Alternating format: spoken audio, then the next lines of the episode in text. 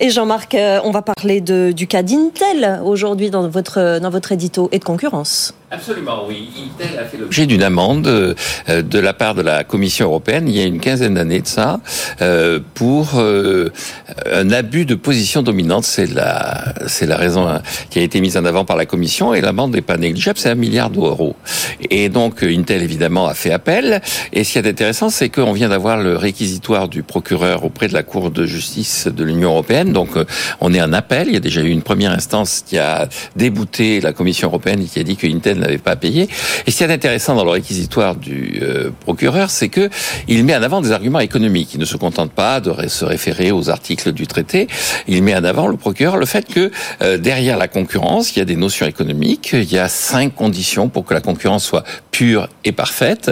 Parmi la pureté, il y a l'atomicité, c'est-à-dire le fait qu'il y a beaucoup d'entreprises. Mhm. Mais ce qu'explique le procureur, c'est que le but, c'est pas le multiplier le nombre d'entreprises pour le plaisir de multiplier le nombre d'entreprises, c'est de faire en sorte que les consommateurs puissent choisir et surtout que les consommateurs aient à la fois le meilleur service et le prix le plus bas possible. Et ce qu'explique bien le procureur, c'est que euh, les entreprises se sentent quelquefois en situation de contestation, c'est le terme des économistes, on est en situation d'avoir un marché contestable et c'est c'est-à-dire que spontanément, même s'il n'y a pas de concurrent, pour éviter que le concurrent devienne, elle se débrouille pour avoir le prix le plus bas et pour garantir aux consommateurs le service le meilleur possible. Et donc, ce que dit le procureur, c'est que le véritable enjeu, c'est pas la position dominante, c'est pas le nombre de gens qui sont sur le marché, c'est l'abus de position dominante, c'est-à-dire un comportement de l'entreprise qui ne serait pas conforme aux résultats attendus de la concurrence. Alors pourquoi je dis ça? Parce qu'en général, on dit à Bruxelles, c'est des ayatollahs, c'est des malades, c'est des fanatiques de la concurrence. Dès qu'ils voient une entreprise un peu performante, ils essaient de la couler en disant mais c'est pas normal, vous devriez avoir des concurrents qui vous montrent ce qu'il faut faire et ce que vous devez faire. Dès qu'ils soupçonnent, ils imaginent une entreprise qui pourrait être un peu en avance sur d'autres, elle s'abasse pas du tout. Bruxelles applique avec intelligence ce droit de la concurrence qui, à mon avis, est en passe de devenir le droit essentiel des relations économiques et qui va bientôt dépasser, à mon avis, les enjeux sur le droit du travail, sur le droit financier, même sur le droit budgétaire. L'avenir de l'économie mondiale et européenne repose sur la concurrence et l'Europe l'a bien compris. Décision cohérente. Tout à fait. Mm. L'Europe n'est pas, ne fait pas n'importe quoi au nom de la cohérence. Merci beaucoup, Jean-Marc Daniel. Allez, on va faire un point sur les marchés tout de suite. Avec vous, les marchés. Ça avait bien commencé pourtant cette journée, Antoine Larigauderie, mais là, à la mi-journée, c'est plus indécis hein, sur les marchés. Ah oui, on poursuivait sur la séance euh, d'hier où on a quand même clôturé sur une belle progression de plus d'un pour cent pour le CAC 40. C'était d'ailleurs la plus forte hausse quotidienne depuis le début de l'année boursière. Et puis, euh, malgré une ouverture en hausse, encore ce matin, belle soufflet retombe. Il retombe pourquoi? À cause des fameuses sorcières. Ces trois types de contrats et d'options sur indice qui tombent à échéance aujourd'hui et celles qui ont commencé à entrer en action euh, du côté des 11 heures ont vraiment fait retomber la vapeur et du coup, on n'a plus qu'une hausse de 0,13% pour le CAC 40 à 7400 11 points. Le DAX à Francfort mieux orienté, plus 0,29%. Même chose pour l'Eurostock 50, hein, plus 0,29% aussi. Mais il faut dire que les taux obligataires ont tendance à remonter un petit peu, à rester tendus. Et ça, ça capte évidemment le, le potentiel des valeurs de croissance, euh, notamment euh, la techno euh, et le luxe. en revanche, Téléperformance signe toujours une performance très intéressante. Hein. Plus 6,8%, on est à 140,85 euros. Puis derrière, on retrouve toujours AXA et Crédit Agricole. Hein. AXA plus 1,9%, 30,53 euros. Crédit Agricole plus 1,57 à 13 13,30 du côté des valeurs à la baisse d'Asso System. Ça n'a pas trop changé hein, depuis une heure, moins 1,9%. 46,08. Il y a Alstom aussi qui recule de 0,97%, 11,21. Gros enjeu Alstom avec la publication du chiffre d'affaires la semaine prochaine. Et puis euh, on a également le secteur du luxe qui fait l'objet de prise de profit immédiate après sa belle performance d'hier. Kering en particulier perd 0,8% à 350,75 euros. À noter encore Atos. Hein. On ne sait pas où ça va s'arrêter. Moins 7,5% encore aujourd'hui à 3,42 euros. Le CAC 40 plus 0,15 7412 points, le roi dollar 0,8 83. Sandra. Merci beaucoup Antoine Larigauderie et j'ajoute hein, qu'on parlera de ces trois sorcières dans BFM Bourse. Ce sera à 15h30 avec Guillaume Sommerer. En attendant sur BFM Business, on est avec vous pour répondre à toutes vos questions. À quelle adresse Sofiane et quelle est la question du jour? Avec vous à bfmbusiness.fr et vous pouvez réagir à cette question qu'on vous pose. Faut-il créer un droit du travail climatique avec les épisodes de neige et de verglas qu'on connaît à l'heure actuelle? Et puis on parlera dans un instant euh, de ChatGPT et de son utilisation pas toujours euh, très réglementée au bureau. En tout cas, c'est pas une IA qui va vous répondre, mais nos experts, dans un instant, ils sont avec nous. À tout de suite.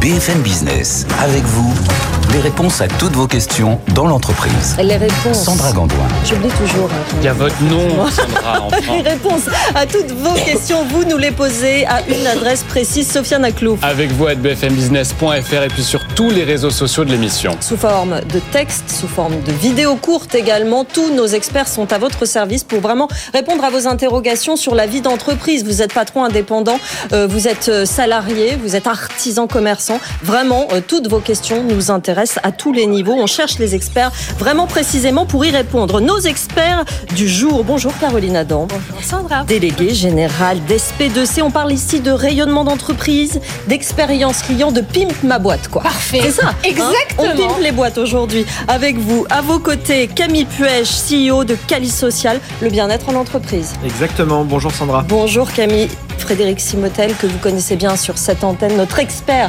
intelligence artificielle. C'est un sujet qui inquiète énormément les patrons. Frédéric. Euh, oui, qui, qui inquiète, en tout cas sur lequel il se pose beaucoup de questions. Qui interroge exactement. Et notre juriste du jour, un nouveau dans notre équipe. Bonjour Paul Vendette, bienvenue dans cette émission. Bonjour. Vous êtes avocat associé chez Bogan Avocat et vous savez, l'avocat de ce plateau est très sollicité. Vous êtes prêt pour l'émission? Je l'espère. Bon, Elle vous on met va un peu la pression. C'est votre première, mais sollicité. Je suis sûr que je vais être prêt. Bah, bah bon, oui. Très bien, parfait. Euh, la première question, Sofiane Laclouf. Mais on vous laisse respirer tranquille. On va directement sur Frédéric Simotel, notre expert IA du jour. Bah oui, c'est parti. Je dirige une entreprise de 150 salariés spécialisée dans la maintenance industrielle. Mes équipes craignent que leur emploi soit menacé par l'IA. Que puis-je leur répondre? Frédéric. Euh, bah, pr- première question, pas du tout. Voilà, il faut. En, en fait, tout ça est un problème de communication aujourd'hui. Et, et c'est vrai que l'IA telle qu'elle est présentée, surtout qu'on a plein d'études qui disent. euh, en plus, il y en a une. euh, il y a la patronne du FMI qui vient de s'exprimer euh, il y a quelques jours. Il a qui dit, vraiment voilà, chiffré les risques. hein. Oui, qui a chiffré les risques, qui a dit voilà, il y aurait tant de milliers d'emplois qui seraient ou 40% des emplois seraient totalement remplacés. Non, ce qu'il faut dire, c'est que oui, son emploi va être euh, transformé, ça c'est sûr. Et, et aujourd'hui, alors sur la maintenance, évidemment qu'avec euh, toutes les datas qu'on peut récupérer, euh, les, les machines, alors, elles vont pas se réparer toutes seules, mais elles vont peut-être, euh, on va davantage aller vers la maintenance prédictive. On saura à partir des, des, des pannes des machines, on saura dire bah tiens, anticiper les pannes. Donc ça veut juste dire que les, les plannings vont être un peu différents. Non, ce qu'il faut répondre dans ces cas-là, c'est que euh, il faut s'y mettre. Déjà, il faut vraiment euh, travailler, commencer à travailler avec l'intelligence artificielle pour comprendre un peu les limites, euh, justement, et puis euh, se, dire, oui, qu'il y a des, c'est pas des c'est pas des métiers qui seront remplacés, c'est des tâches.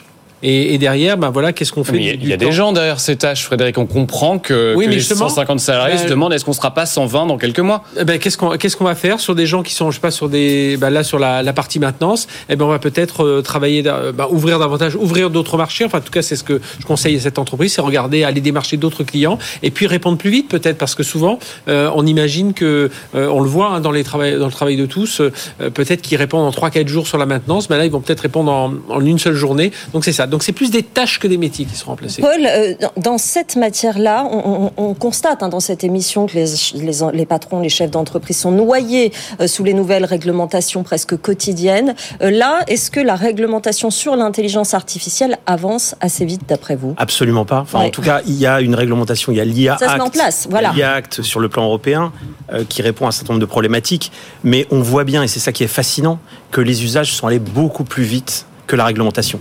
Et donc, euh, on essaye de réglementer. Euh, moi, je vois chez mes clients, et, et- et j'en parle aux confrères, euh, on est tous à la bourre. Ouais. Tous les entrepreneurs se disent qu'est-ce qu'on doit faire et qu'est-ce qu'on doit surtout faire pour sécuriser au-delà des questions de stratégie, mais je pense qu'on on va pouvoir en parler. Mais c'est d'abord sécuriser l'usage de euh, l'intelligence euh, artificielle. Et peut-être que quand les patrons sentiront cette sécurité dans ce domaine-là aussi, ils s'y pencheront peut-être un, un petit peu plus vite. Camille Puech. Oui, alors merci. Il y a un point qui est très important parce que la question parlait du, il disait, euh, mes salariés craignent ce qui va nous Oui. arriver. On est sur le registre de la crainte, on est sur le registre de la psychologie. Oui. Et il y a un point que je constate qui est, qui est tout à fait naturel chez les, les entrepreneurs, c'est lorsque l'on a, on est confronté à des incertitudes, et ben cette donnée-là, on va la garder pour soi, on va pas la communiquer à ses collaborateurs D'où la communication nécessaire. éviter de craindre. Alors que c'est tout l'inverse. Qu'un collaborateur, c'est pas attend, c'est pas qu'on lui cache euh, les mauvaises choses qui vont nous arriver. Finalement, c'est que on lui communique clairement ce qui va arriver et qu'on embarque toute l'équipe face au problème. Que ce soit une résolution collective de la problématique avec une information collective claire et que les salariés soient écoutés par rapport à ce sujet. Caroline Adam, on est quand même dans un sujet euh, très transverse. Il faut se faire aider sur ces questions-là aussi quand on est patron, on imagine. Hein. Absolument. Et alors nous, notre credo, en tout cas pour les entreprises du SP2C, c'est test, fail and learn. Ouais. C'est faut tester. En français. faut tester. On peut échouer, c'est peut-être pas le bon outil, et c'est comme ça qu'on apprend. Et effectivement, faut engager les salariés dans la démarche dès le départ. C'est un, un sujet extrêmement intéressant. Vous nous posez vos questions, vous aussi, si vous êtes patron et confronté à ces questions, vous réagissez, bien sûr, sur notre adresse avec vous à bfmbusiness.fr. Sofiane. Oui, Caroline Adam, pimpeuse en chef. Vous gardez la oh. parole si vous voulez bien. Ah, avec cette question, un client n'arrête pas de nous critiquer sur les réseaux sociaux après un retard de livraison. Comment gérer ce bad buzz? Alors, euh, très vite, première chose, euh, moi j'ai tendance à dire un mauvais commentaire, on a deux heures. Gestion de crise totale. On vérifie déjà si c'est pas une fake news. Et dans ce cas-là, on communique et on démontre la preuve. À titre d'exemple, j'ai beaucoup aimé la vidéo de ce restaurateur qui avait eu un commentaire négatif. Je ne sais pas si vous vous souvenez sur votre antenne, où le commentaire disait il réchauffe ses plats dans le four à micro-ondes. Il a réagi tout de suite et il a démontré en fait que c'était le monde plat qu'elle voyait la dame ouvrir avec une vidéo. Donc déjà, on réagit. Et si c'est vrai, là, dans le cas d'un retard de livraison, on a eu un problème, on n'a pas mm. pu livrer à temps le client, et eh ben, il met un commentaire comme tout le monde a le droit de le faire et une mauvaise note. Absolument, absolument, ça arrive. Je pense notamment dans les Hauts-de-France, actuellement avec les conditions climatiques, c'est des choses qui peuvent arriver. Euh, on prend contact avec ce client à titre personnel. Souvent, les directeurs de la relation client qui sont les plus matures le disent. Je vais venir vers vous avec une solution, voir ce qui s'est passé. Et il faut communiquer il faut être transparent dans sa communication et dire ce qu'on va faire pour régler le problème à l'avenir. Premier réflexe, effectivement. Paul, est-ce que si cela va trop loin, il y a une arme juridique dans ces cas-là, si on est ciblé comme ça? Bah, C'est compliqué parce qu'il il y a quand même un principe qui s'appelle la liberté d'expression, qui est un principe constitutionnel. Euh, dès lors que vous n'abusez pas de cette liberté, que vous n'êtes pas dans l'injure, euh, dans le, évidemment, lorsque vous dites quelque chose qui est faux, euh, ça s'appelle de la diffamation, donc c'est sous le coup de la loi. Vous pouvez agir sur le plan juridique. Mm. Et là, c'est assez intéressant, c'est qu'en fait, vous avez les armes juridiques qui sont déployées et sur un temps long, puisque vous saisissez le juge, vous avez une décision plusieurs mois après. Et puis, il y a euh, les, euh, les contraintes en termes de gestion de crise, qui là sont de l'ordre de, la minute, voire de l'heure, c'est ce, que, ce que vous venez de dire. Oui, ça, ça se décide très rapidement, c'est pas le même temps. Après, sur la plan de la gestion de crise, pour finir sur ce sujet-là, euh, souvent on utilise, euh, enfin, on peut utiliser euh, la plainte comme une contre-attaque justement sur la diffamation en disant ceci est faux. Et donc l'information, la contre-information va être je dépose plainte. Mm, mm. Mais on aura une décision qui sera tardive. Oui, c'est peut-être pour intimider ou arrêter ce genre, ce genre d'opération au final que ce sera le plus utile. Vous continuez à nous poser vos questions. On est sur BFM Business et on est avec vous. Avec vous, retrouvez-nous sur tous nos réseaux sociaux. Question suivante, Sofiane. Une question pour Camille Puech, notre expert psy de, de l'émission. J'ai l'impression que mes collaborateurs sont démotivés depuis le début de l'année. Est-ce que c'est pareil partout? Oui, alors oui, ça, c'est, une question qui arrive beaucoup en ce moment parce que effectivement le, moral n'est pas euh, euh, n'est pas au beau jour. Euh, la situation, on, a, on, constate en ce début d'année un fort désengagement des, salariés au travail. Alors c'est pas lié à ce début d'année particulièrement. En fait, c'est que ça fait quatre ans que entre le Covid, les guerres, les problèmes géostratégiques, euh, l'intelligence artificielle qui génère beaucoup d'incertitudes sur l'avenir, on constate que le rapport au travail s'est globalement dégradé mmh. entre les, les, Français et leur, leur employeur. On a 52% des, des Français qui aujourd'hui ne recommandent pas leur employeur comme un endroit où aller travailler. Un Français sur deux qui dit faut pas aller bosser chez Mais dans ça, ma boîte. Ça, c'est un problème d'employeur alors? Alors. Oui et non, parce que le problème, c'est que l'herbe n'est pas plus verte ailleurs. Mhm. Euh, en fait, ce qui se passe, c'est que on est dans une période de transition avec des signaux négatifs et que on vit tout cela euh, et l'importance, justement, c'est de garder en tête que eh ben, ça n'est pas lié au travail, à mon entreprise, euh, c'est lié à un contexte global dans lequel on est tous. Et, c'est super important de dire ça pour éviter justement de se dire que ma vie serait meilleure ailleurs et de se focaliser sur c'est quoi mes intérêts à moi, c'est quoi ma vie, c'est quoi qui, c'est quelles sont mes passions et qu'on se ressente sur ce qui fait, ce qui génère justement du bonheur. Et, euh, et les critères, on les connaît nutrition, activité physique, le fait de parler de ce que l'on vit avec un professionnel et quand on parle de, de, ce qui se passe dans une entreprise, euh, parce que là, euh, il y a une question qui porte sur la démotivation au sein de son entreprise. En fait, il y a un, un, un, levier en ce moment qui fonctionne très très bien, qui va être déterminant pour 2024, c'est l'ambiance au travail. Mm. Je sais que c'est pas évident, euh, mais c'est super important de travailler l'ambiance dans son entreprise. On n'a pas de problème d'ambiance quand on a un Sofiane Aclou dans l'entreprise. ça, oui, je peux, ça, je peux, je vous assure. ça, je peux vous le dire. Il y a des réactions, Sofiane. Oui, parce que vous parliez de, de déprime au travail, mais il y a aussi la question du stress. Une réaction de Pauline par mail qui nous dit j'ai vu dans une enquête, donc en l'occurrence celle que vous avez publiée, qu'un employé sur deux souffre de stress au travail. Comment faire? Oui, oui, le stress est très présent. Un, un, salarié sur deux souffre de stress au travail. Euh, une fois de plus, euh, les périodes de, de changement provoquent euh, des, des, fortes transformations au sein des organisations. Ça génère des tensions. Les tensions sont elles-mêmes génératrices de stress. Donc c'est normal, malheureusement, de voir du stress dans ces périodes. Ce qui est pas normal, c'est de ne pas le mettre sur la table, de le laisser sous le tapis. Euh, et donc, pour lutter contre, contre le stress, on a beaucoup de choses. D'abord, la santé, c'est l'affaire de chacun. C'est-à-dire de chacun, c'est moi, je dois prendre soin de ma santé. C'est la première étape. Pour lutter contre son stress, il y a des techniques de relaxation, il y a des techniques de respiration qui permettent de réguler son stress à l'instant T. Et après, au niveau collectif, euh, eh ben, il, faut, il faut travailler ensemble sur l'organisation du travail pour créer des conditions de travail, une façon de travailler qui soit moins génératrice de stress. Le stress est un, indica un indicateur de quelque chose qui dysfonctionne et c'est un, une opportunité d'amélioration de son organisation de travail. Frédéric Simotel travaille 100% du temps, je le disais tout à l'heure pendant la pub. Frédéric, quel est votre secret pour ne pas être stressé? Parce que vous êtes quelqu'un de plutôt calme. Euh, pas bosser. Vous courez, vous courez non, beaucoup, vous faites du sport beaucoup. Euh, sport et puis, et puis, euh, et puis alors ça paraît un peu bateau ce que je veux dire, mais être passionné par euh, son, son, travail. C'est vrai. C'est vrai qu'on trouve beaucoup de richesse dans, en plus dans la technologie, tout ça, donc c'est ça. Et, avoir un, et avoir un bon environnement de travail aussi. Oui, c'est vrai, c'est aussi euh, très important. Sofiane... Ah, il met un peu de musique, on peut le dire. Le oui, soir, généralement, vrai, bon, Frédéric voilà. met, met un, un, fond de musique pour travailler. On dévoile Sofiane, un secret. Une dernière question avant une, la pause. Une dernière question pour notre juriste, Paul Van Det. Je suis commercial dans une entreprise américaine dans le numérique. Mon manager me propose de choisir entre une rupture conventionnelle et un plan de retour de performance. Que me conseillez-vous? Peut-être expliquer déjà entre les deux la différence alors déjà, une rupture conventionnelle, c'est euh, un divorce à l'amiable. C'est-à-dire que vous êtes en contrat de travail et qu'on vous dit, bah écoute, euh, voilà, euh, on souhaiterait que tu partes, mais on souhaiterait pas te licencier. Donc ça veut dire que le salarié a toujours la possibilité de dire non, je reste au sein de la société, je ne souhaite pas signer ce divorce, je veux rester avec toi. Ça, c'est la rupture conventionnelle, c'est un moyen euh, donc de résoudre euh, une difficulté souvent latente, euh, un mécontentement, souvent de la part du salarié comme de l'employeur, mm. une mésentente.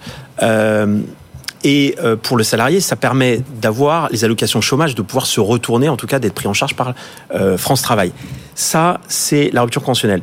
Le plan de retour à la performance, ça n'a absolument rien à voir vous considérez en, en qualité de manager, d'entrepreneur, que votre salarié ne fait pas suffisamment ce qu'il faut faire, et euh, vous lui donnez un temps euh, tout à fait défini, souvent c'est trois mois, quatre mois, euh, pour pouvoir redresser la situation. C'est un ultimatum. Le plan de retour à la performance est un accompagnement pour aider le collaborateur, en principe, aider le collaborateur raison, à, faire, à, ça, à, à, faire mieux. Oui. Alors, sur ce plan-là, il faut, il faut être clair. En droit français, ce qui n'est pas le cas euh, nécessairement en droit américain ou dans d'autres droits, en droit français, vous n'avez pas le droit de licencier, quand vous êtes employeur, de licencier un salarié parce qu'il ne fait pas ses objectifs. Par principe, vous avez des objectifs à 100, vous faites 70, ça n'est pas une clause automatique de licenciement. Mm.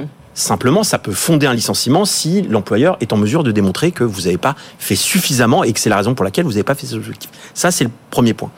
Le deuxième point, c'est que pour moi, c'est un red flag. Lorsque vous avez un manager qui vous dit eh oui. je, je, te propose à la fois de partir, mais et à la fois, temps. si tu veux rester, tu es en plan de retour à la performance, le message, le message permet de douter de la sincérité du manager. Douter.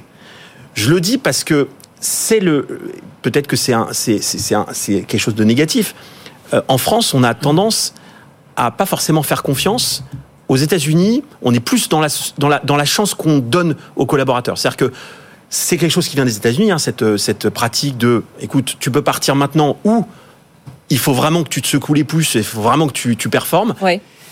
En France, quand on propose les deux en même temps, c'est que on ne croit pas nécessairement À la possibilité. à la possibilité, de- et c'est intéressant dans ce genre d'entreprise. Il y en a de plus en plus dans la tech. hein. Moi, je l'ai vu, euh, ce, ce type de, de- de- de dispositif. C'est intéressant de voir que, tout simplement, est-ce que les collaborateurs qui ont choisi le plan de retour à la performance, est-ce qu'il y en a qui restent Ouais. à l'issue de ce- le plan de retour? S'ils restent, ça veut dire que l'employeur est sincère. Bon, très concrètement, Camille Puech, à partir du moment où on est dans cette situation, là, faut vraiment se faire accompagner et voir ce qui, ce qui nous fait plaisir à l'extérieur. Là, on est dans cette phase de la carrière quand même. Oui, tout à fait. Je, je recommande somme toute une chose, c'est que malheureusement, ils ont mauvaise presse ces plans. Alors que si on, on- on appelait ça différemment et que ça concernait aussi les salariés qui changent de poste, eh ben, ce serait plus un parcours négatif, ça serait un parcours neutre et ça éviterait que les personnes se mettent déjà dans les conditions d'échouer à ce plan de retour à la performance. Paul, Là-dessus, Très, très moi- vite. là-dessus, très très vite, je dois dire que ça répond à une obligation de l'employeur en réalité de faire ses plans. Euh, donc c'est important de le dire. Euh, quelqu'un qui performe pas, c'est quelqu'un qui est euh, en stress, pas bien, et donc on doit l'accompagner parce que c'est une obligation, l'obligation de préserver la santé des salariés. Mm. Premier point. Deuxième point, on doit former, on doit accompagner les salariés. Ça, c'est une obligation qui résulte du code du travail. Donc en réalité, ces plans, on doit les mettre en place. Vous réagissez à cette adresse, bien sûr, avec vous, à bfmbusiness.fr. On va se retrouver dans un instant, Sofiane. Oui, avec euh, une question de la rédaction de BFM Business. Elle veut être anonyme. C'est euh, Julie du poteau 239 qui nous l'a posée tout à l'heure. Peut-on amener son animal de compagnie au bureau? La réponse dans un instant. C'est une vraie question en plus. Effectivement, elles sont plusieurs à l'avoir posée. À tout de suite.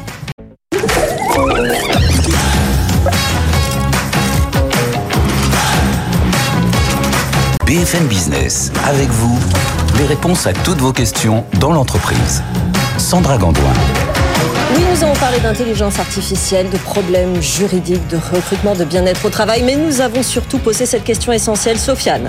Peut-on amener son animal de compagnie au travail? C'est une question très sérieuse qui nous a été posée dans les couloirs de BFM Business et je suis sûr que vous aussi, vous vous posez la question. Et donc, bah, voici la réponse. On va poser la question à notre juriste du jour. Déjà, pour commencer, est-ce qu'on a le droit? Alors moi j'ai tendance à dire que l'employeur, il est chez lui et c'est lui qui euh, a le pouvoir de direction. Et lorsqu'il considère qu'une pratique pose problème au sein de sa, sa société, en l'occurrence, moi, je, le chien, moi, je suis plutôt favorable. hein, J'ai deux chiens, euh, mais euh, ça pose des questions de sécurité. Ouais. Il y a des gens qui sont allergiques. Ouais. Il y a des gens qui ne supportent pas la présence euh, d'animaux de compagnie. Donc à partir de ce moment-là, c'est une question collective. Donc c'est une L'employeur- négociation. pour moi, l'employeur a la possibilité de dire non.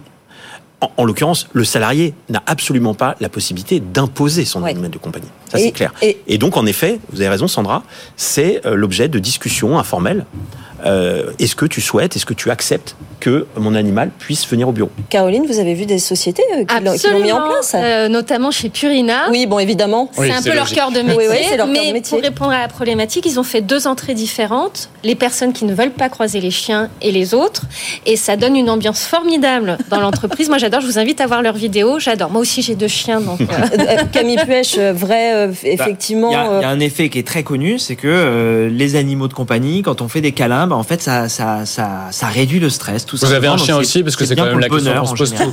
Comment Vous avez un chien aussi Pas- à Paris, euh, mais on est très chien dans la famille. ouais. Et, et c'est vrai que vous l'avez constaté aussi au marathon de New York, Frédéric Simotel. Oui, oui, ça bah, j'ai- déstresse. j'ai eu la- chance de faire le marathon de New York et, et avant le départ, on est trois heures, pendant trois heures, on attend tout en bas, à côté du pont de Verrazzano. Et, et donc, il y a plein de. bon, on peut manger, euh, se, se reposer, tout ça. Et il y a des dog, dog hugs, donc euh, peut faire des câlins avec Pour- des chiens. pour se donc, déstresser pour avant se la déstresser, course. voilà, il y a un grand stand avec plein de gens avec leurs chiens. Et il y avait une vraie file d'attente hein, sur tous les, les chiens. Et donc, on vient faire un petit hug pour se déstresser. Camille Puech. Et, et non, il y a un autre élément aussi. Tout à l'heure, on parlait d'ambiance au travail. Ben, vous mettez des animaux de compagnie qui se baladent partout. Je peux vous assurer qu'en termes d'ambiance, c'est super. Oui, on bosse pas, on caresse des chiens toute la journée, mais c'est sympa quand même, Bah, ça? alors si on bosse quand même, mais on peut très bien bosser avec un chien. Il y a une, une limite, c'est que effectivement tout le monde soit d'accord. Et il y a la propreté et il y a la sécurité. Caroline Adam. chez, chez Foundever, un de mes adhérents, ils ont un lapin.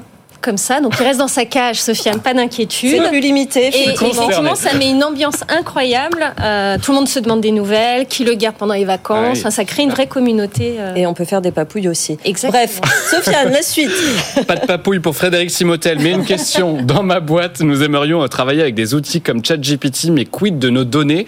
Comment être certain qu'elles ne vont pas fuiter vers d'autres entreprises? On est Alors, là dans les inquiétudes. Oui, alors ça y est, hein. là on est vraiment dans les, dans les gros, euh, le, le gros souci d'aujourd'hui. Toutes les entreprises se posent cette question parce qu'évidemment tout le monde se dit ChatGPT ou qu'on sort, euh, voilà, c'est des, des, vraiment un outil qui va permettre d'être meilleur, de s'améliorer, productivité, etc.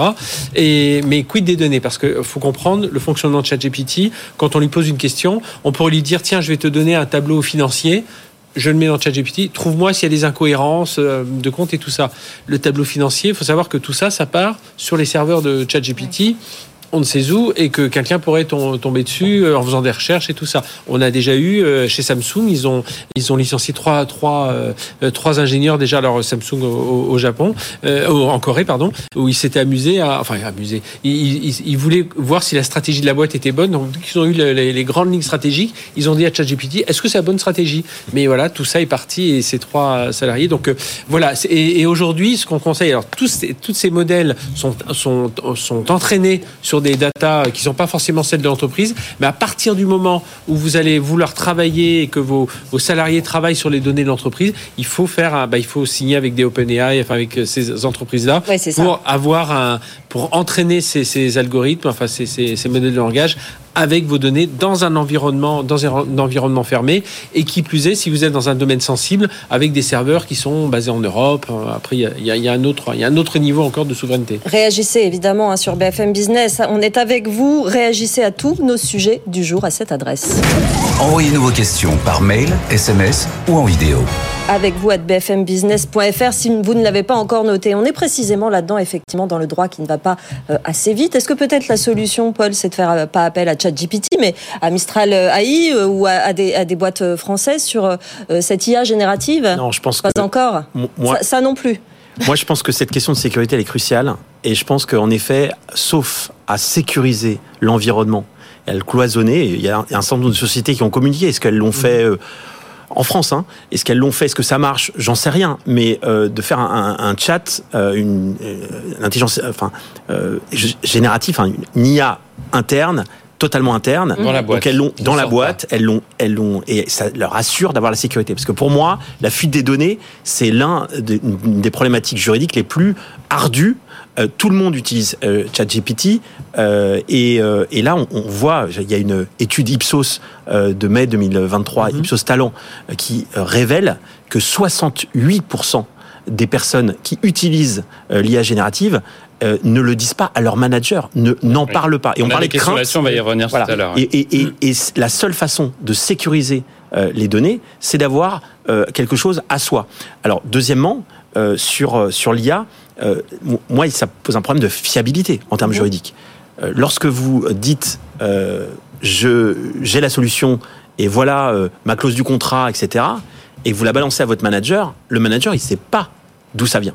Il ne sait pas que vous l'avez relu ou pas. Mm. Et vous-même, si vous envoyez juste ce que dit l'IA sans réfléchir, eh bien, il y a une, un une problématique de fiabilité. Et là, d'éventuelles insuffisances professionnelles, etc. Donc, ça pose tout un ensemble de questions juridiques qu'aujourd'hui on a sur la table. Frédéric. Oui, on a même vu, euh, moi j'ai un, exemple d'une banque qui a mis alors qui a, parce que une fois que c'est les données de l'entreprise qui sont dans un environnement sécurisé, il faut aussi avoir voir qui a accès parce qu'ils ont mis ils ont mis toutes les données RH en disant ça va être super, on va trier, on va faire des, profils, quels sont les profils de l'entreprise, etc. Donc c'était avec les données de l'entreprise sur une partie sécurisée. Seulement qu'est-ce que se sont amusés à faire certains? Alors non pas aller chercher les salaires parce que c'était un peu compliqué, mais comme il y avait tous ces profils qui étaient définis, c'est dire bah tiens, je vais rentrer mon profil. Moi j'ai 8 ans d'expérience, je suis rentré, euh, j'étais à je sais pas 80 k, euh, je dirige 12 personnes. Tiens, quelqu'un qui a le même profil que moi, et c'est où, où en est-il euh, au niveau, euh, au niveau professionnel au niveau... Et là, euh, ben voilà, ça crée un problème parce que les gens ont eu accès. Ce qu'on n'aurait pas fait nous en allant chercher, je vais pas aller mesurer, chercher tous les gens qui ont 8 ans d'expérience, qui sont, qui étaient à 80 cas en entrée et tout ça. Ben ça, l'intelligence artificielle le fait pour moi, et ça crée un gros problème parce que les gens, voilà, ont pu voir. Donc, donc il faut aussi, une fois qu'on a défini ces données au sein de l'entreprise, c'est continuer à voir qui a accès à quoi. Donc ça reste un élément important. Réagissez à nos sujets. On est en live sur LinkedIn, vous le savez. Vous pouvez écrire à notre adresse avec vous à bfmbusiness.fr, mais aussi dans les commentaires de ce live. On attend toutes vos questions et vos réactions. Sofiane. Et pour l'instant, c'est Pierre qui a posé une question à l'adresse mail avec vous à bfmbusiness.fr. Elle est pour vous, Caroline Adam, notre pimpeuse de boîte. J'ai 32 ans et je cherche du boulot après de bonnes études en école de commerce. C'est un parcours riche et intéressant. Mais ce qui bloque, c'est que je souhaite faire quelque chose d'un peu différent. Et cela fait peur. Les entretiens sont rares. Comment faire? Caroline. Pour, euh, pour sa recherche d'emploi? Oui. Ah, alors là, moi, je pense qu'il bah, il faut se pimper soi-même. Son parcours. Tout simplement, il faut appliquer les mêmes règles qu'on applique aux entreprises à son parcours professionnel, à sa recherche. Euh, pimper son compte LinkedIn, pimper son CV. euh, mais oui, mais je reprends votre terme, Sandra. Complètement, Oui, complètement, très bien. vous avez raison. Il s'agit de ça, tout Voilà. à fait. Euh, ou si vous préférez glamouriser, mais euh, j'aime Oui, bien. c'est ça, mettre en valeur, effectivement, se mettre en valeur. Absolument. On reprend les mêmes règles que les entreprises finalement. Réagir sur effectivement les personnalités qui sont dans le secteur que je veux atteindre en termes de commentaires. Les mêmes outils que je dis à chaque fois, c'est LinkedIn, c'est 200 millions, je crois, de personnes qui sont dedans. Mm. Vous allez trouver votre employeur là-bas. Mais justement, il nous explique que ce qu'il il veut faire quelque chose de différent. Ça peut parfois faire un peu peur aux, aux boîtes. On arrive à un entretien, on dit je veux sortir un peu des sentiers battus. J'ai un parcours très très classique, une école de commerce, mais je veux aller vers quelque chose de différent. Ça, les, les entreprises sont encore un peu rétives là-dessus. Moi, je crois pas. Je sais pas ce que vous en pensez. Moi, je crois pas. Je crois que justement, de plus en plus, les entreprises sont ouvertes aux profils diversifiés. On- au contraire, on veut des compétences diverses et variées. Euh, moi, j'en suis un très bon exemple. hein. Moi, j'ai fait psychologie du travail. J'aurais dû peut-être être chez Qualité Sociale. Moi, j'ai fait euh, management. voilà, vous voyez? Donc, Voilà. finalement, on avait bien inversé. Ouais. Euh, et malgré tout, finalement, ce sont les compétences internes qu'on a qu'il faut valoriser. Et surtout, aujourd'hui, en fait, on, on peut beaucoup plus, moi je le vois, alors je réponds à ma casquette d'employeur, euh, on peut beaucoup plus diversifier son profil indépendamment de ses études, parce qu'effectivement, il y a le CV, mais il y a LinkedIn, et puis aujourd'hui, on voit des, des personnes qui postulent avec des approches qui sont uniques et qui représentent leur personnalité, qui a des spécificités vraiment formidables, et ils créent la différence, et ça, je le vois de plus en plus, et je trouve que c'est super, parce que ça ouvre beaucoup plus euh, de possibilités de créativité chez les gens. Frédéric? Mais même dans la tech, hein, au-delà, bon, tout ce qu'on appelle les soft skills qui sont, qui sont importantes, même dans la tech où les gens ont l'impression, ils ont, du- on a du mal à trouver des, des, des, des, des salariés, enfin des, des collaborateurs dans, dans la tech, parce que souvent les gens se font un- une idée, il faut être ingénieur, il faut, il faut être Oui. technicien, enfin voilà. Et aujourd'hui, on a tout un tas de technologies. Alors l'IA va aider encore à accompagner Ouais. tout ça, euh, mais même dans le code, hein, et on a des métiers où on peut programmer des applications avec du low code, no code, avec des choses très simples, un peu de construction. euh, Il faut juste avoir un esprit un peu logique. Et, et aujourd'hui, on, on essaie d'a- d'attirer de plus en plus des gens vers la tech pour euh, des, métiers euh, dans des entreprises de technologie ou dans des services technologiques de- de- d'entreprise, en, leur disant voilà, c'est pas la peine d'avoir un profil euh, d'ingénieur ou de technicien, bac plus 3, bac plus 5, etc. Il y a plein de, de- choses. Il suffit d'avoir un peu de créativité, d'avoir les soft skills qu'il faut. Et les technologies aujourd'hui, et ChatGPT le, le, sera pour aider à coder. euh, on, est, il faut, il y aura, un moment un, codeur super, euh, super bon qui va voir si le code est bon, mais euh, on peut avoir vraiment des, des, des, des métiers dans la tech sans être un génie du codage. Dans une période où les entreprises ont du mal à recruter, effectivement, mettez-vous bien en avant, Caroline. Oui, je voulais justement rebondir. C'est-à-dire que qu'est-ce qui va faire la différence avec une machine aujourd'hui? Ça va être la créativité. Donc au contraire, euh, moi je veux bien le profil hein, de votre auditeur. Posez-nous vos questions, réagissez à cette adresse avec vous, at bfmbusiness.fr. Nos experts de l'entreprise sont avec vous. Camille Puech, notre expert santé, bien-être au travail. On a un tout nouveau siège avec de superbes conditions de travail. On devrait être content, mais on a perdu toute l'âme de l'entreprise. J'ai plus envie de venir. Ah oui, et ça c'est un vrai problème en ce moment, avec en plus le télétravail hein, qui, qui, qui, qui a un rôle à jouer sur cette question de l'ambiance et d'âme d'entreprise. Tout à l'heure on parlait des animaux de compagnie, je, je- je voulais dire aussi c'est une question de culture d'entreprise et c'est très important la culture au travail. Les nouveaux locaux, malheureusement, euh, c'est un petit peu comme quand on déménage. Le nouvel endroit, on arrive, c'est propre, c'est nickel, etc. Mais on s'y retrouve pas forcément, on a perdu ses repères et le temps fait qu'on va de construire temps. des nouveaux On est repères. d'accord, tout à fait. En revanche, euh, l'entreprise a la possibilité d'accélérer cette période et de faire en sorte qu'elle aille beaucoup plus vite. Et il y a une méthode, elle est extrêmement simple. En fait, c'est de mettre à contribution l'ensemble des collaborateurs dans la construction de euh, du logement, enfin le, du lieu de travail en fait, et de se dire ok, on a besoin de ça, on a besoin de ça ici, Et des espaces communs et tout ça. Exactement, mais, mais de demander l'avis aux gens et de les faire contribuer. Euh, en fait, on- souvent, je remarque que certains employeurs ont, ont- ont peur de poser la question aux collaborateurs parce qu'on se dit, mais ce qu'ils demandent n'est pas forcément ce qui va dans l'intérêt de l'entreprise. L'enjeu est surtout de poser la bonne question et dans les bonnes conditions, mais en interrogeant ses collaborateurs sur comment on va construire notre nouveau lieu de travail, eh bien finalement, on crée quelque chose qui nous ressemble beaucoup plus. Et puis, il y a un truc super fort, c'est que les gens s'investissent dans l'aménagement. Et plus ils s'investissent, plus c'est chez eux, plus c'est chez eux, meilleur il y a d'âme. Et ça va plus vite. Paul, Ouais, je dois dire que la loi impose euh, que les collaborateurs soient associés. Lorsqu'on déménage, eh bien, les représentants du personnel doivent être consultés. Et consulter, ça veut dire quoi? Ça veut dire que non seulement il doit avoir toutes les infos des aménagements, etc., comment ça va changer, mais en plus, le comité d'entreprise, le CSE, doit donner son avis, c'est-à-dire qu'il doit dire je j'approuve ce projet, j'approuve pas, je mets des réserves, j'ai une alternative que je peux proposer. Et donc, par l'intermédiaire des représentants du personnel, en réalité, et puis souvent il y a des ateliers qui sont faits, hein. les, les salariés sont associés. Pardon, est-ce que c'est pas un peu de la théorie ça peut Est-ce que en réalité, on vient pas devant les représentants du personnel pour dire voilà, on a un projet, on va déménager, c'est comme ça, et on vous consultera pour savoir combien de postes on va mettre et si on fait du flex office ou pas, et c'est tout. C'est pas ça la réalité. La loi, c'est toujours ce qu'on en fait. Donc à partir du moment où vous avez des dispositions qui imposent d'aller voir les, les, les, représentants du personnel et de recueillir leur avis, vous pouvez très bien ne pas vouloir entendre l'avis ou alors être dans un vrai dialogue social. Moi, j'ai des clients, et j'ai plutôt des clients qui sont euh, sur cette ligne-là. Alors, il y a toujours des, des vilains petits canards. Hein, j'ai des clients qui véritablement mettent à profit ce dialogue social pour pouvoir euh, déminer toutes les craintes. Parce qu'en fait, on parle de ça on parle de préparer quelque chose qui va être un big bang au sein d'une entreprise. On va changer, on va quelquefois aller loin hum. et on va travailler complètement différemment. Et c'était toute la problématique euh, de, du bureau qui n'est plus fixe et qui est mobile, le flex office, et qui a amené un ensemble d'entreprises à consulter leurs représentants du personnel. Camille Puech Oui, et d'aller. Il y a, y a, la manière de faire effectivement, parce qu'il y a la manière euh, minimum avec euh, le CSE, et puis il y a la manière un petit peu plus avancée collaborative, on met l'humain au cœur de la stratégie de l'entreprise. Et on va plus loin que ça, effectivement, on fait des ateliers de travail, on demande aux gens, on leur fait visiter, on leur demande ce dont ils ont besoin, les risques qu'ils identifient, comment on pourrait résoudre ces risques-là. Et je trouve que c'est une véritable opportunité, même si parfois ça se fait un petit peu dans la douleur parce que personne n'a envie de perdre ce qu'il a, ça se fait parfois un petit peu dans la douleur mais c'est super important de le faire avec consistance, euh, de rester sur cette ligne directrice de on va écouter, oui, on va nous remonter beaucoup de difficultés, mais peu importe, on va aussi remonter beaucoup d'idées et ce sera formidable pour la culture de l'entreprise et pour le futur. On s'engage aussi pour euh, cette culture et cette vie en entreprise. Sofiane. Une question, Caroline Adam, c'est euh, une question audio pour vous à l'adresse mail avec vous à bfmbusiness.fr. C'est Marilyn, commerçante à Paris, qui nous a laissé un petit message vocal. On écoute. Bonjour, j'aurais une question à poser aux experts.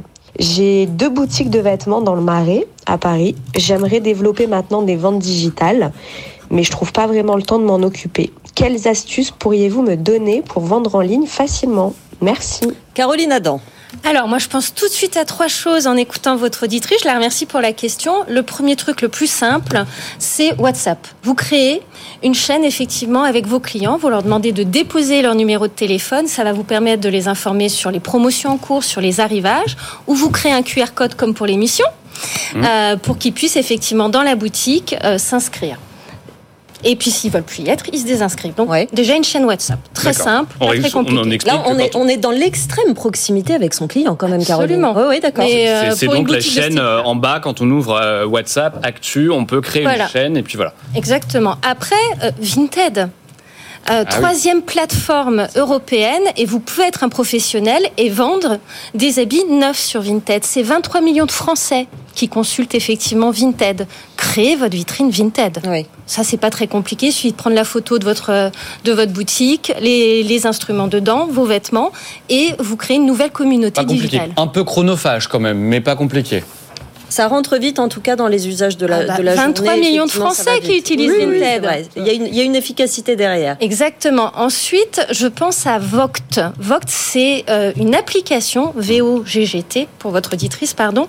C'est une application qui fait, permet de faire du live shopping. Vous vous baladez dans votre boutique, vous faites un live, puisqu'elle a l'air à l'aise, évidemment, avec, euh, avec les questions vidéo, et elle filme sa boutique et elle montre les dernières pièces. Là, vous atteignez une catégorie de public qui est effectivement fan de et vous vous créez un nouveau public. Et ça, c'est extrêmement intéressant c'est 6% de commission pour, euh, pour Vogue. Voilà, pour les réponses très précises. La méthode, la méthode Caroline Adam, effectivement, pour pimper cette, euh, ces, deux, ces deux boutiques. La suite, Sofiane. On en parlait un peu tout à l'heure, mais on va développer cette question, Frédéric Simotel. J'utilise euh, ChatGPT au travail, mais j'en ai pas parlé à mon patron. Suis-je en faute? Frédéric Oui, enfin, juridiquement, je, je, ne sais pas, mais en tout cas, dans l'usage, oui, vous êtes en faute euh, parce que vous allez peut-être, parce que l'on disait tout à l'heure, utiliser des données que vous n'avez pas envie de... Moi, moi j'ai toujours le, le, en, idée un, un, industriel euh, qui fait des cuisines et qui un jour, euh, sa, sa, DG lui dit, dit à son patron informatique, tiens, euh, j'entends parler de ChatGPT, est-ce qu'on pourrait voir un peu s'il y a déjà des gens qui l'utilisent dans l'entreprise, pensant que ce serait au sein du service informatique.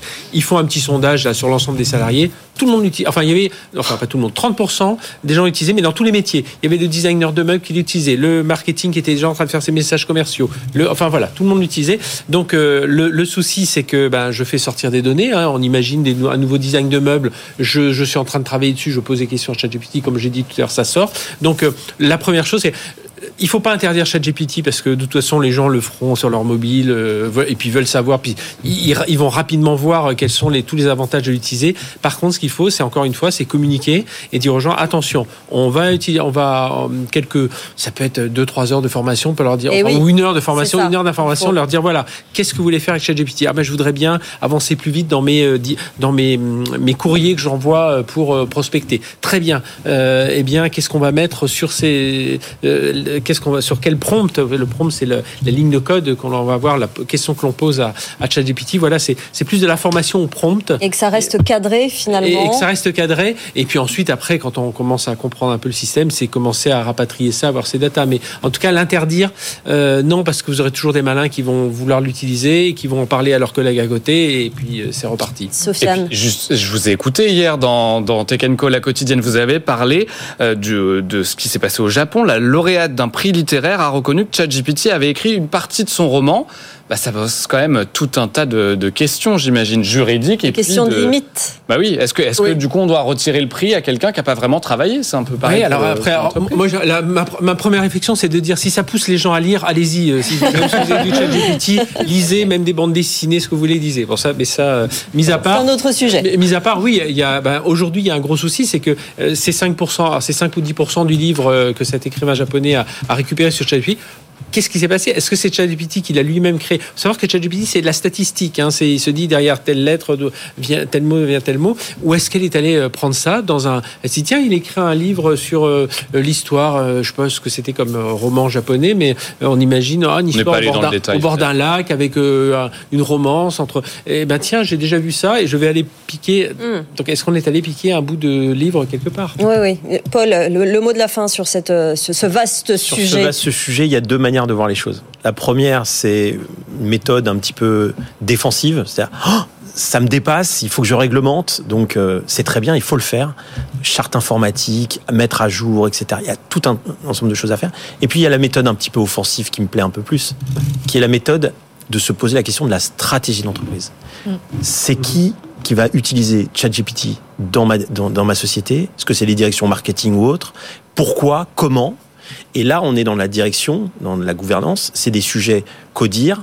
Et là, c'est ça qui m'intéresse. Et, évidemment, on va découler les, les, bons usages et la manière dont, en interne, je vais réglementer l'usage de, de ChatGPT. Ce sont toutes les strates de l'entreprise qui sont concernés par cette question de l'intelligence artificielle générative. Non, là, ça peut être le centre d'appel pour gérer ces, ces réponses et ça, et ça va jusqu'au jusqu'au patron puisque on a même euh, discuté hier avec des gens qui disaient d'ici d'ici 5-6 ans on pourrait ne plus avoir de enfin la, la, fonction de direction financière pourrait disparaître hein, euh, en utilisant cette IA euh, même en, en, en, voyant un peu les erreurs qu'il peut y avoir mais même en donnant en disant tiens telle filiale elle rapporte pas assez qu'est-ce qui se passe? Merci, merci beaucoup Sofiane. On va peut-être répondre à la question essentielle du jour. Bah oui, c'était le moment de voter et de découvrir les résultats Neige Verglas. Faut-il créer un droit du travail climatique? Eh bien, vous avez été plus de 2000 à répondre à cette question. Et la réponse est oui sur nos trois réseaux sociaux de l'émission. Entre 54% de oui pour Instagram et jusqu'à 62% sur LinkedIn. Merci de votre fidélité. Et puis, on va poser une question pour, pour lundi. lundi. Vous aurez tout le temps d'y répondre tout le week-end. Cette question un peu provocatrice, je le reconnais. la génération Z a-t-elle un problème avec le travail? Allez vous faire des amis Oui, je pense que ça va faire parler nos experts lundi, c'est aussi fait pour ça. Merci beaucoup Sofiane, vous nous écrivez évidemment sur nos réseaux sociaux sur cette adresse avec vous à bfmbusiness.fr. Je tiens à remercier vraiment nos experts du jour pour cette émission, cette dernière émission de la semaine. Merci Tony Bandette. Est-ce que vous allez revenir finalement? Écoutez, j'étais ravi. Bon, vous, avez, vous êtes le bienvenu, vous avez vu, vous avez du travail sur ce plateau. Merci Frédéric Simotel euh, pour votre regard sur l'IA en entreprise. Merci Caroline Adam d'être venue nous voir. Merci euh, Camille Puech. À très bientôt. Passez un très bon week-end sur BFM Business. On vous retrouve lundi, lundi. avec Sofiane à bon midi. Week bon week-end Sofiane, à très bientôt. Avec vous sur BFM Business.